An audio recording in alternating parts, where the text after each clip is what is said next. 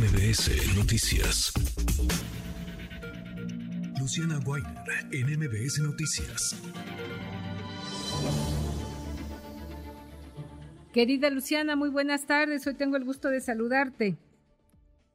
Hola Guilla, quería un gusto saludarte a ti y a todo el auditorio. ¿Cómo estás? Bien, bien. Aquí ya atentos para escuchar esta investigación tan interesante que realizaste sobre cómo se debe de combatir el dengue con mosquitos. Suena raro, pero también intrigante, mi querida, porque esto se ha convertido ya en una pandemia para sobre todo los estados del sur de nuestro país donde se ha reportado un alza de contagios de esta del dengue que se había erradicado hace algunos años, pero regresó ahora con más fuerza.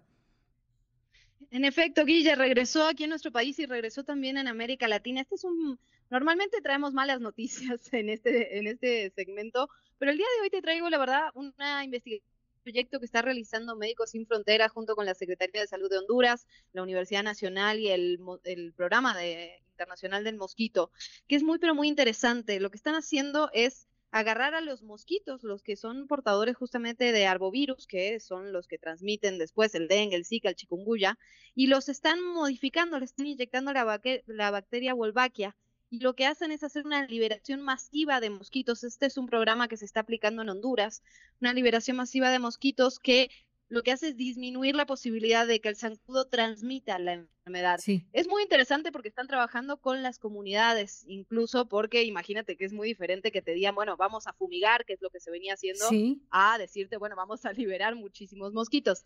Entonces, por ahí va la cosa, Guille. Pues vamos a escuchar tu investigación y regresamos contigo. ¿Una liberación de mosquitos para frenar el dengue? Eso es justo lo que está realizando Médicos Sin Fronteras, con un programa piloto en Honduras. Tanto el dengue como el Zika o el chikungunya se transmiten a través de un mosquito llamado Aedes aegypti. Este proyecto propone liberar otros mosquitos previamente infectados con una bacteria llamada Wolbachia, que les impide transmitir la enfermedad.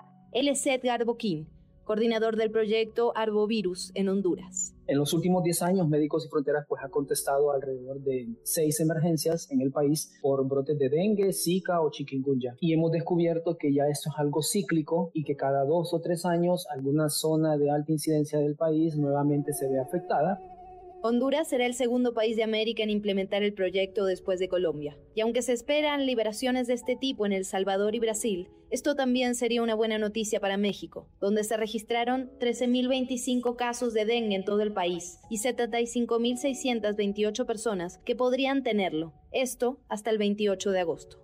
El programa, sin embargo, necesita de apoyo y participación de las comunidades. Se debe dejar de lado la idea de fumigaciones y adoptar la deliberación masiva de mosquitos.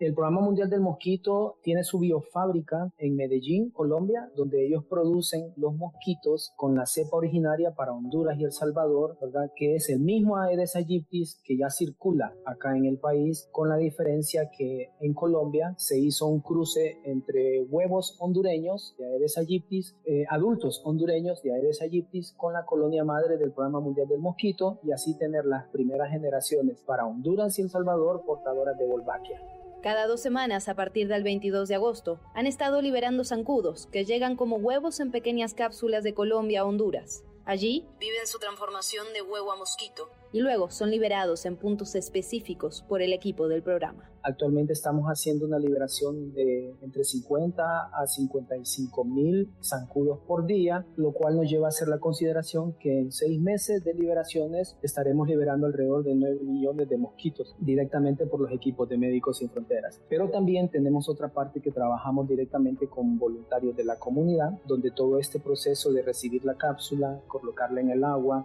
y hacer que el mosquito nazca lo hacen las personas en las afueras de su casa.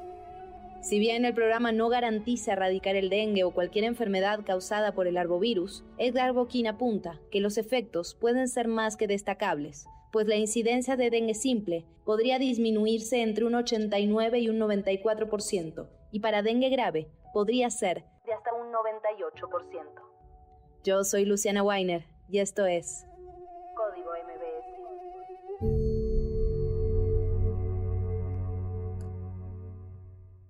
Qué interesante lo que nos acabas de presentar, Luciana, y sobre todo lo que celebro es que te ahorres todas estas fumigaciones que generan muchos contaminantes y que resultan contraproducentes para los seres humanos.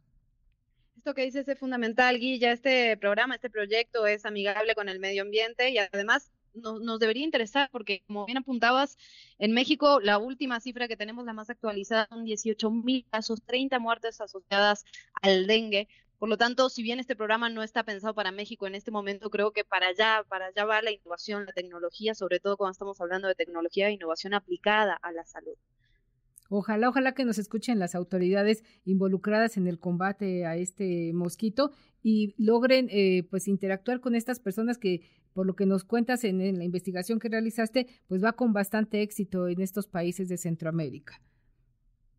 En efecto, bastante éxito y además con un trabajo conjunto con, con, la sociedad, con las comunidades, y eso también es muy importante. Sí, sí, involucrar a la sociedad porque ayuda mucho la participación ciudadana, pues para este tipo de tareas que van en beneficio de todos y de nuestra salud sobre todo.